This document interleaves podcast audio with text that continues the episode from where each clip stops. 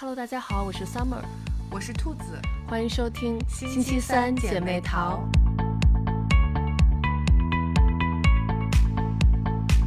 今天我们来聊一聊《再见爱人三》。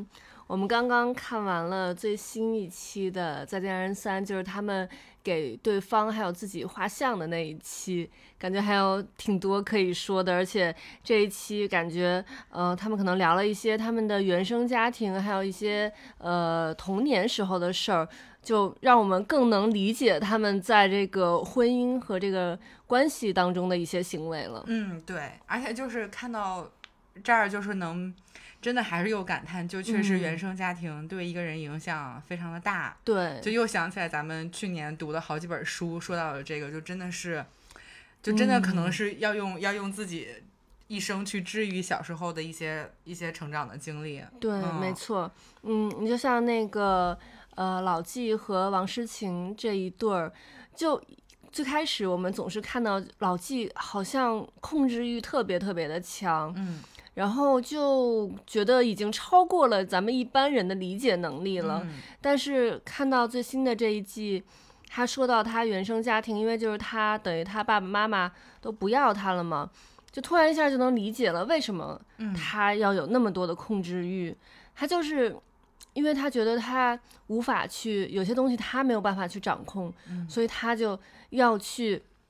想要有那种控制的感觉，所以他对王世晴，包括对自己，就有非常多的这种强迫、强迫症式的这种控制。同时，因为他想要去证明自己，想要去得到父母最开始是父母的关注，然后到后面可能是他工作上的，还以及他周围人的关注，所以他就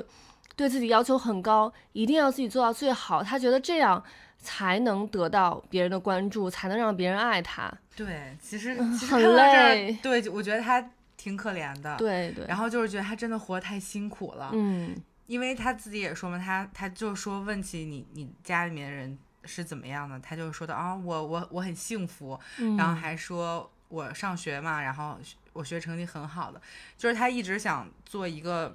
完美的人，然后以此来证明我是值得被爱的，我就觉得这一点其实真的挺，就是很很让人会心疼他。对，但同时又觉得他这样活真的太太辛苦了。就是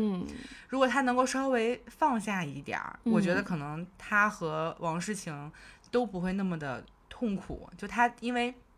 就像你刚才说，他太想要抓住一些东西了。嗯，他能抓住的是什么呢？第一个，他能掌控他自己，所以他对自己要求特别高。然后，另外就是他觉得他可以掌控他的另一半，嗯，呃，可以帮助他怎么怎么样，就是对。但但这个真的，我觉得还挺挺压迫人的，就就有点儿这个事儿，真的，我觉得 对。而且就是你像有点儿这个事儿，对于。咱们一般人来说，它只是一个我这个衣服它脏了，脏了我还可以再洗，就算洗不干净了，那我再买一件新的衣服也没有关系。但他把这些就归结到了，对，上升到了工作上面。他认为就是他不是说了吗？就是出门就是战场。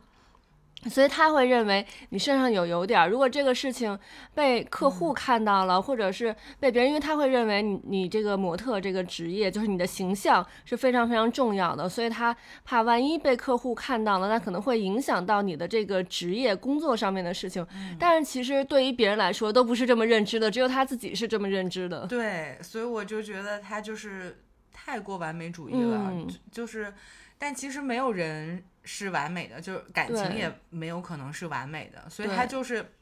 我真觉得他这样就是让他自己和他的爱人都很累。嗯，对对，而且同时，因为王诗晴刚认识他的时候，王诗晴还是一个小女孩，然后现在她三十多岁了，长大了，她有自己的想法了，然后老纪就会觉得你不需要我了。你要离开我了，这个又会勾起他童年那个被抛弃的那个记忆，所以他就更想要去。抓住它，但是就是像你手里抓一把沙子一样，你抓的越紧，那个沙子反而会流失的越快。对，就是因为看这期，就是老纪有说，其实他也为了王诗晴，其实放弃了自己的很多，就说他其实是就是愿意为对方去牺牲自己的。其实我觉得也是，也是因为他自己，我觉得他其实还是有一些讨好性人格的，所以他为王诗晴做了很多。事儿，对，也也愿意帮助他在事业上让他更更成功。嗯嗯，所以说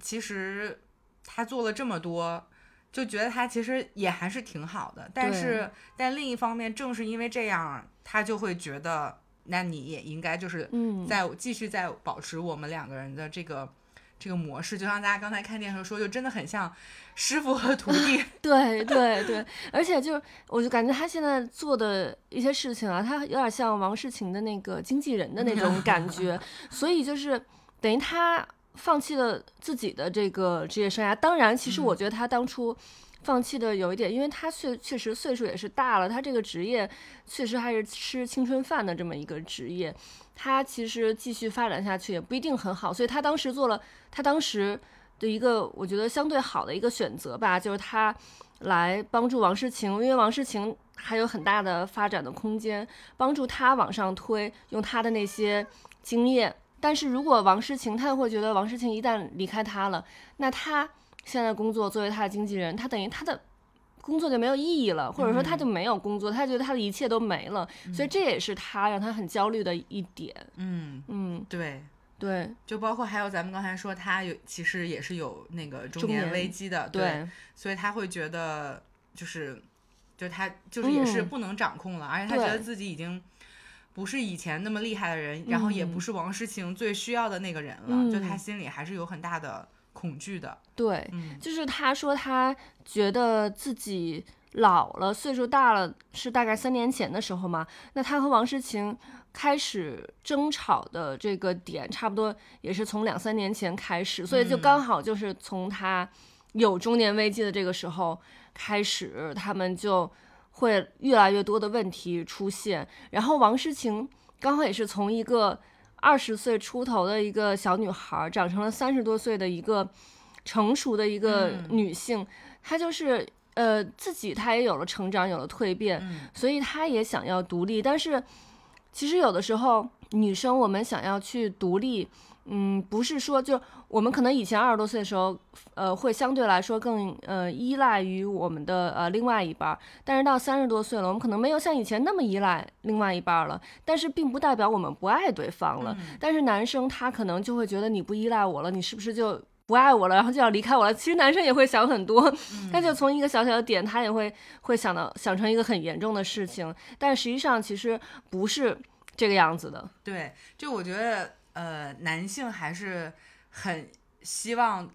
另一半表现出来需要他，就是我觉得这一点好像在男生那儿还是挺重要，就是感觉到我就是你很需要我。对。但是我觉得现在很多的女生就差不多到了三十岁之后，嗯，就我觉得有一种就是女性的成长或者是觉醒之类的，就是她会嗯突然意识到自己更独立了，就是自己可以独立的做很多事情，我不一定需要说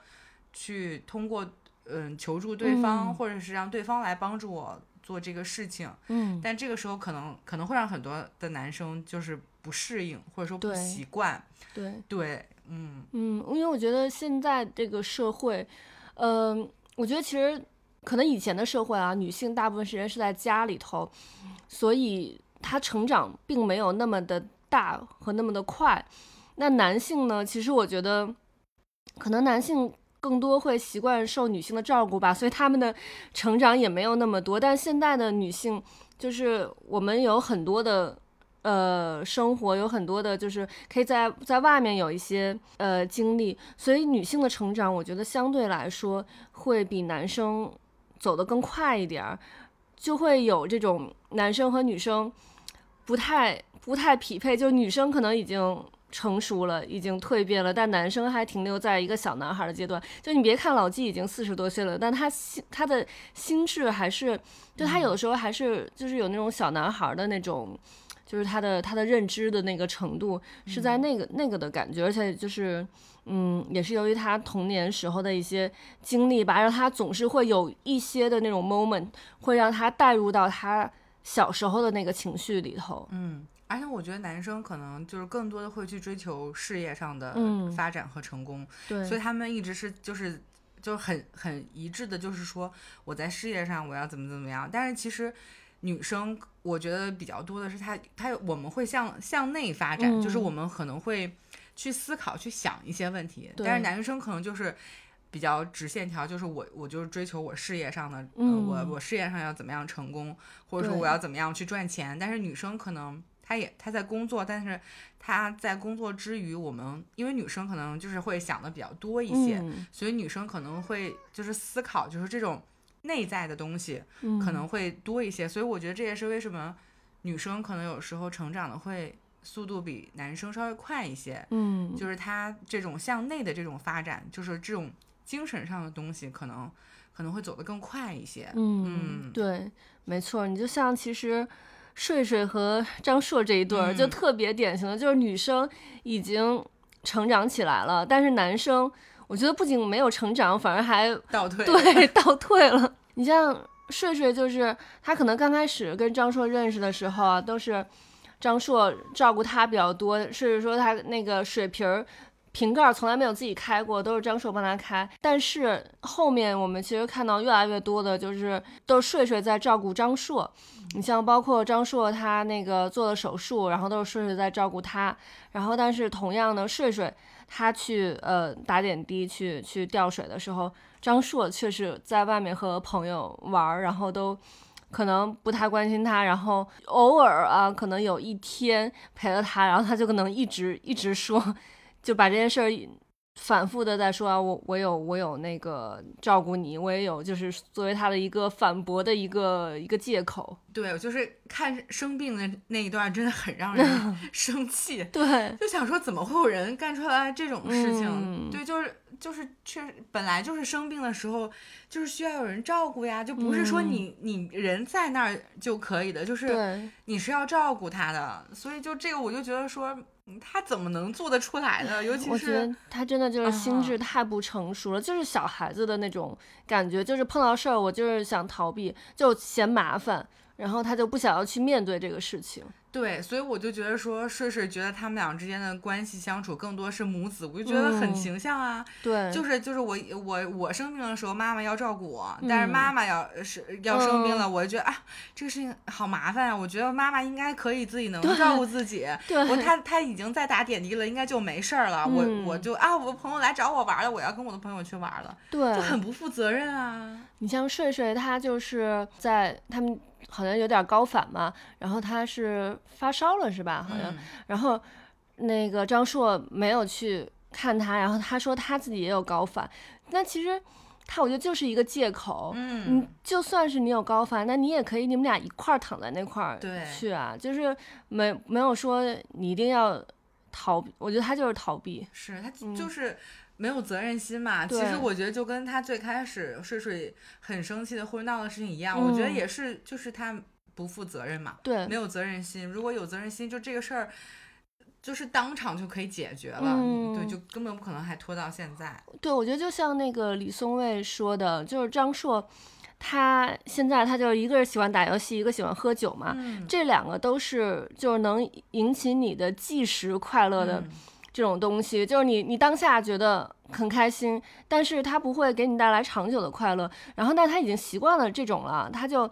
不能接受那种我需要去努力很长一段时间，嗯然后我才能获得反馈的那个。所以，睡睡跟他有矛盾的时候，他就想要我把现在当下给糊弄过去。就行了，他不会嗯想要就是有一个长久解决的方法，所以为什么睡睡就总觉得睡睡说两句话，然后那个情绪就一下就上来了，然后就在嗯哭，就是因为他累积了太多的情绪在里头了。之前的那些张硕都没有解决，嗯，所以就是他们俩的这个 情感的羁绊实在是太深了。对，而且我我个人猜测，我觉得就是张硕应该，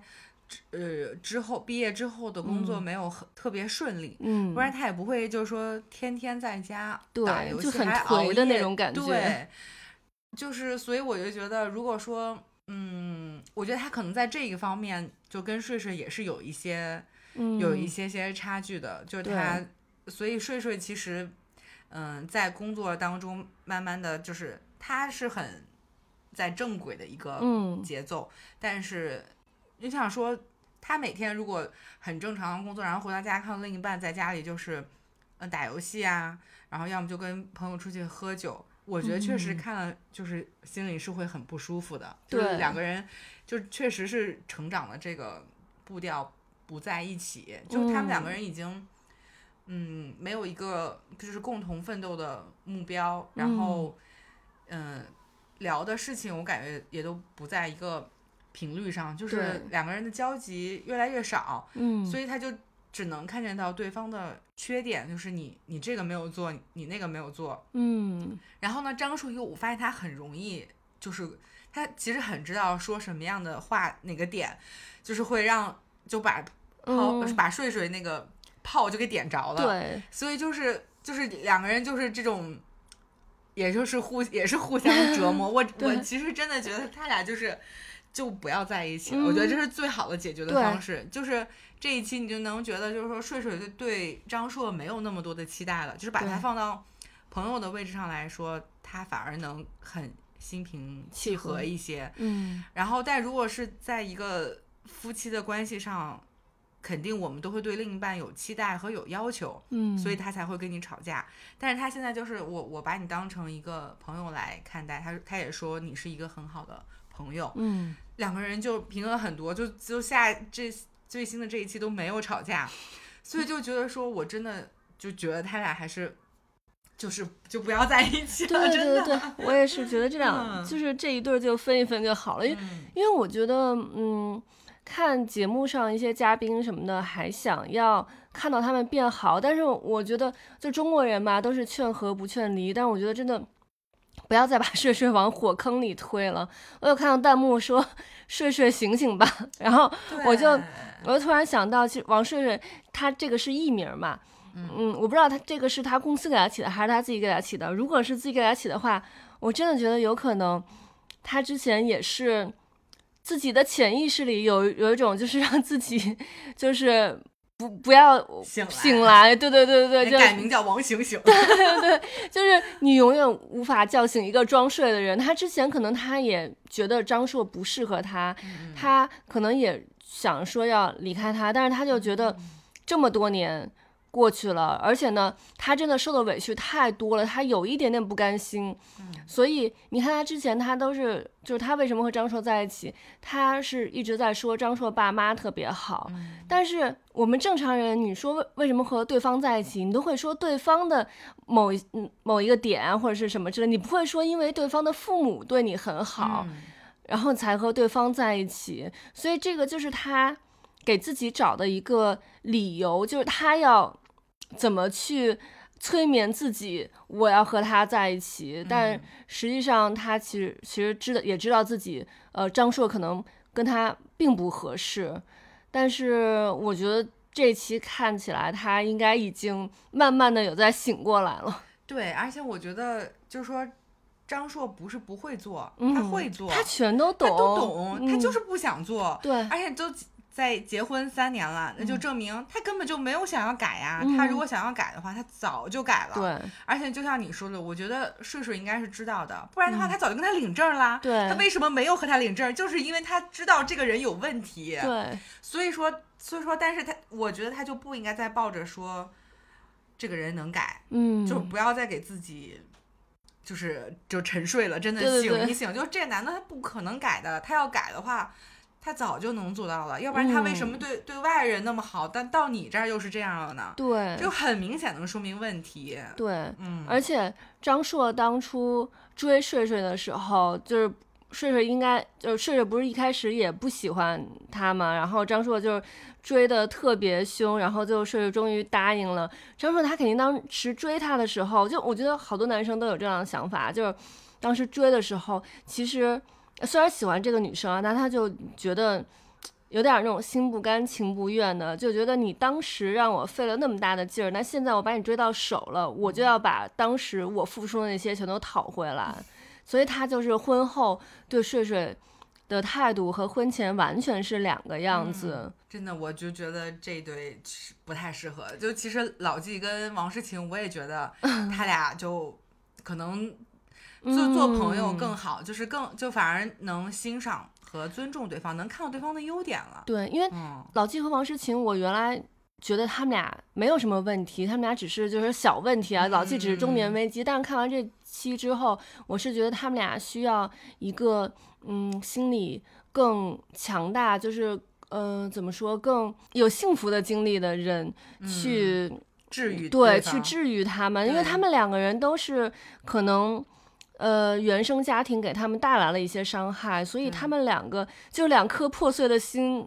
很难再去有那个能力去治愈对方，所以他们需要就是嗯，可能更完整的心来去包容他们。对，因为王诗晴其实她原生家庭对她影响也很大，她有说过她爸爸就是从来没有夸过她，就是她其实也是一直想要被肯定，所以她跟老纪的相处模式就是。他其实穿完衣服之后，还是也会去问老纪评价，就是你觉得我今天这一身怎么样？嗯，他也还是渴望对方去表扬他的，就包括他父母之间的相处模式，对他也有影响。嗯，所以，然后他们两个人又都挺要强的，说实话，就是这样的人其实都多多少少是比较要强，然后有有自尊心，还有自己的想法。嗯，所以两个人如果谁都不能让一步的话，就确实是很容易。针锋相对，就所以就是老纪也有说嘛，就他俩一定要有一个想很想赢，嗯，我觉得就确实就是这样，就是两个人都都很累。对，如果如果比如说老纪如果能稍微退一退让一让，但我感觉老纪可能可能又做不到。对，王诗晴现在是正是一个他要他要破茧成蝶的那么一个状态，翅膀硬了。对对，你说你要让他往后去退，我觉得。他现在的当下应该是做不到，他还是想要出去，我要去闯的，我要我要去就是展现自己的那种，我要有自己的想法。像那个小朋友，然后长大了，我要去证明自己，我要证明自己，我不靠你，对我也可以的那种想法。是的，是的，所以就是我觉得他俩也是很很对抗的那种，所以我也觉得他俩其实，对对对，就他们俩之间其实是有爱的，只是说他们两个就是有可能。越爱对方，反而越会伤害到对方。对，嗯，真的就是就是，还不如就退回到朋友的状态，就是可能我觉得会更更舒服一点。嗯，对。然后其实刚刚说张硕和王硕硕他们这一对儿，我觉得是能同甘，但是不能共苦。然后我觉得另外。一对儿是，呃，傅首尔和老刘是能共苦，但是不能同甘。对，对，因为老刘，我觉得其实他就有一点抑郁症的那个表现。他因为之前他们在呃傅首尔还没有成名的时候，他们两个人可能呃一起呃挣钱养家，虽然挣的不多，但是有一个共同的目标，但是。首尔慢慢越来越火了，就已经没有这个赚钱养家的这个压力在了。老刘突然一下就是不知道他的目标是什么了，而且他们又从合肥搬到了上海。虽然之前在合肥，他也是就是在家里退居二线，呃，就是做一个家庭主夫的这么一个呃。角色，但是在合肥，他周围有他认识的家人和朋友，还有熟悉的环境，他会更呃融洽一点。但是到了上海之后，就是周围全都是他不熟悉的环境了，然后他又是一个很就是比较内向的那么一个人，所以他这个环境他也融入不进去，然后他觉得他的生活也好像。也没有一个他的位置在，他不知道他自己该在一个什么位置了，所以他，嗯，你看他他们那个呃，就是三四年前吧，那个那个节目的时候，他还是很有眼神里是有光的，是有风采的。但是就这几年变化就特别大，包括你看他呃结婚之前他留长发也是有一个个性，然后他在那个。之前那个节目里头留了那个胡子，你是可以看到他的个性的。但他现在就是也没有头发了，也没有胡子了，整个人就是没有任何的个性了，就是感觉是很模糊的一个一一片，或者说像一张白纸一样。包括你看他在画像的时候，他描述首尔，他其实非常关心首尔，但是他描述首尔，就他描述不出来一个清晰的一个样子，他什么都是正常吧，就是描述什么都是正常，其实就非常非常就是有点典型的那个抑郁症的那个表现，就是他不太去关心他周围的这个环境。以及他这个人，就是他不知道他的兴趣点在哪儿。嗯，对我觉觉得就像你说，因为他们以前在合肥的时候，两个人还是有一个共同的目标的。那会儿就是有经济上的需求，要一起买一个房子呀，就是他俩还是有。有共同的奋斗这个目标的，但是没想到傅首尔一下子上了奇葩说就火了，就就能直接从合肥哎搬到上海住了，就都实现阶层的跨越了。因为原来他俩其实两个人条件都一般，我觉得就是这种来的太快了，可能老老刘也没有没有很快的能够适应，就他有点无所适从。但是嗯，首尔是一直在成长的，就是他接着又去录别的节目啊，然后又开始。比如说参加电视剧了，嗯，然后他现在又要自己当导演了，所以他就是一路在完成了一个自我的成长、蜕变和和治愈。因为他其实原生家庭也也也不是很很好，嗯。然后老刘，我就觉得他就是没有能跟上傅首尔的这个这个步调，因为他本身节奏也不是一个很快的人，而且我觉得他是那种。还比较活在自己世界里，就有自己小世界的人。对对，但他被迫从合肥到了上海之后，他可能连自己的小世界也没有了，然后他又没有找到他新的可以有一个新的属于他自己的地方。对对，所以他就是，我觉得他确实是有点迷失自己了。嗯，然后然后就是像嗯戴军说他那个点，然后他痛哭的时候，其实那个当时对我就是。触动还挺深的，就是因为他觉得自己，嗯，为了这个家，然后为了首尔，他自己推到后面做做了一个家庭主妇，他觉得他自己牺牲了，嗯，因为大家说你可能更爱你自己嘛，就是他觉得陷入到了自己这个情绪当中，就是哦，我我是为这个家庭牺牲的那个人，对，对我我是要成全他的，他就我觉得陷入到了一种。就是自我感动当中，就所以所以戴军那么着说他的时候，他会反应那么强烈，就是他曾经相信的那一切都崩塌了。嗯，对，就是他其实是就是陷到自己的情绪当中了，而没有说是放到整个这个家庭里面，我们两个人去来看待这个这个事情。对，我觉得他们两个人都有点。太客气了，就是总是想着，哎呀，我不要去打扰他们做什么事情，我不要去打扰到对方。但实际上，夫妻双方你在一段关系里头，就是要两个人一起去做一个什么事情，就是要打扰到对方啊，这样你们才会有更多的羁绊。你就像王顺和张硕，他们俩是羁绊太多了，然后老刘和首尔，他们俩就是羁绊太少了。但是这个。可能刚开始你会觉得哦，我不要打扰到对方，我是为对方在在着想。但是慢慢的，你们两个人就会越越走越远了，你们共同的话题就会越来越少。对，所以我觉得像 Papi 酱在节目上说的挺好的，因为他就说她也会有点担心，她跟她老公就是会不会变成就是像首尔和老纪这样，然后她就说他们每一周。都要花一点时间一起去做一些什么事情，对。我觉得这个其实是是挺好的，嗯，所以我觉得首尔其实也应该要稍微，呃，是有的时候慢一点点，嗯，就是跟老刘一起去，就是做一些什么事情。当然，当然他也有说过，就是老刘没有，就感觉好像对什么事情都没有兴趣了。但是我觉得可能通过这个节目，他们两个人，其实我觉得可以稍微调和一下，就是首尔也也去找一些事情。来跟他一起做，就是两个人设立一个共同的目标或者是事情，因为其实首尔有时候我觉得他其实是有一点点说话咄咄逼人的，就是他可能就是很辩论的那种风格，口才太好了。对对对，他有时候其实有点咄咄逼人，就是我觉得他也可以稍微稍微稍微慢一点儿，对，就是而且我觉得他应该多让老刘去。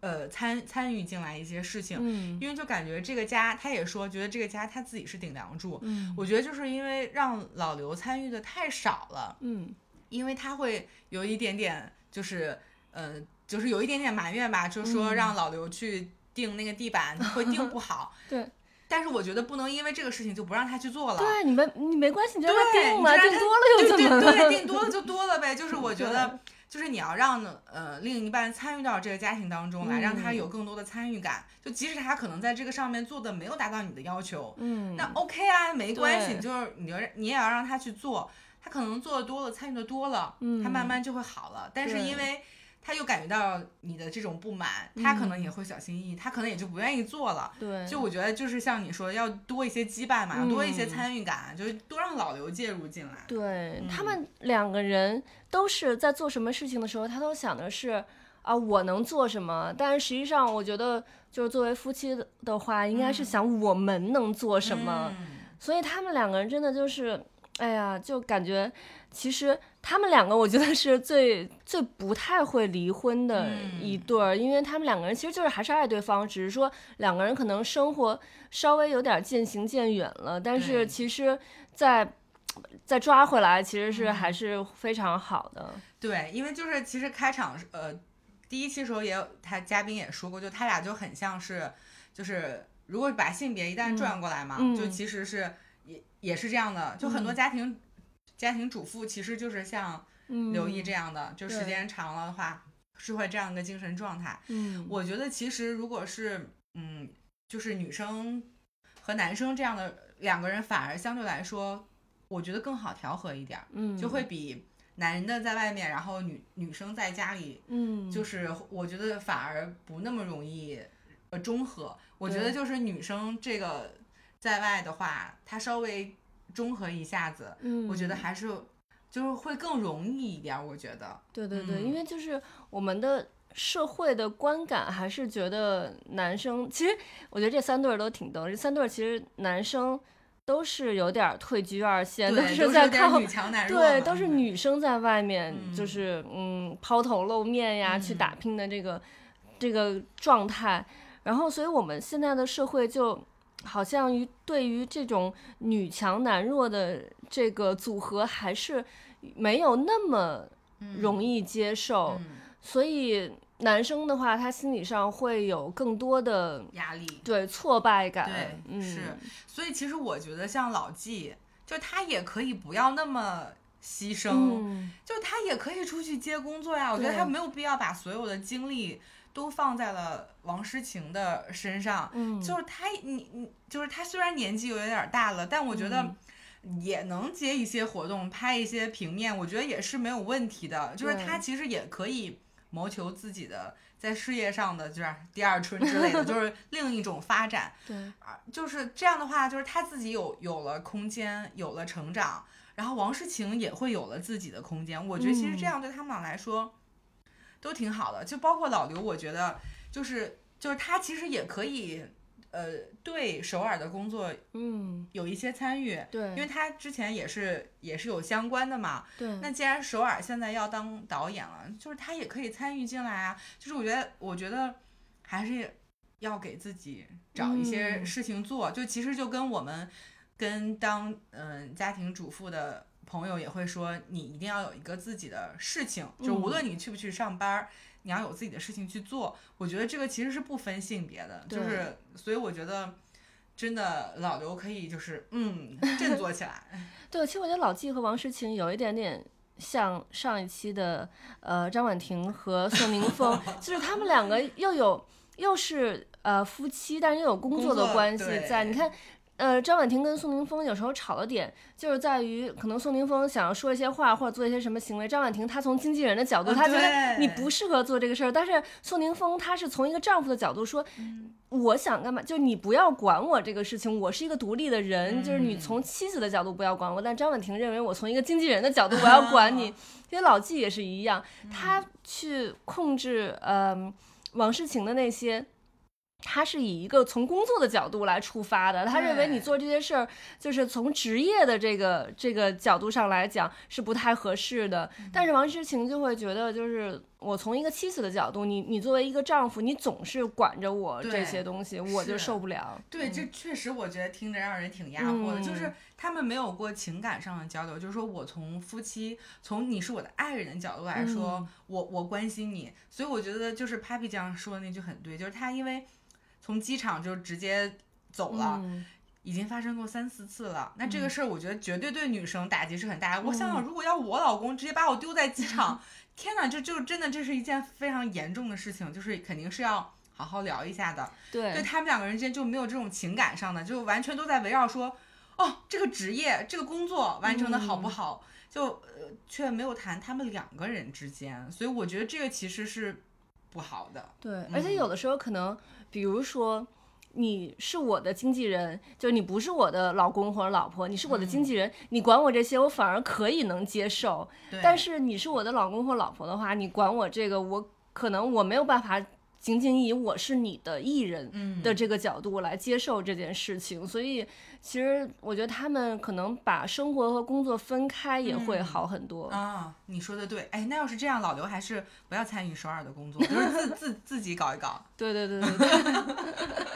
就是羁绊又不要太深。所以我觉得这个这个度还是挺难掌握的。嗯，就是两个人又要。互相参与到对方的生活，但是又不要参与的太深。其实我觉得还是把工作和生活分开比较好，就是在工作上少参与，但在生活上多参与一些。对对对，你说的对，没错。对，OK，那我们这一期我觉得分析的 差不多，然后我们其实还挺期待，对对对对对，看看后面他们会怎么发展。嗯，看看后面会不会有一些反转，对反转，但是就希望真的睡睡赶快醒醒吧。对，就是真的不要在一起了，嗯，离开这个人吧。对对对，OK，那我们这一期就到这儿了，我们下期再见，拜拜，拜拜。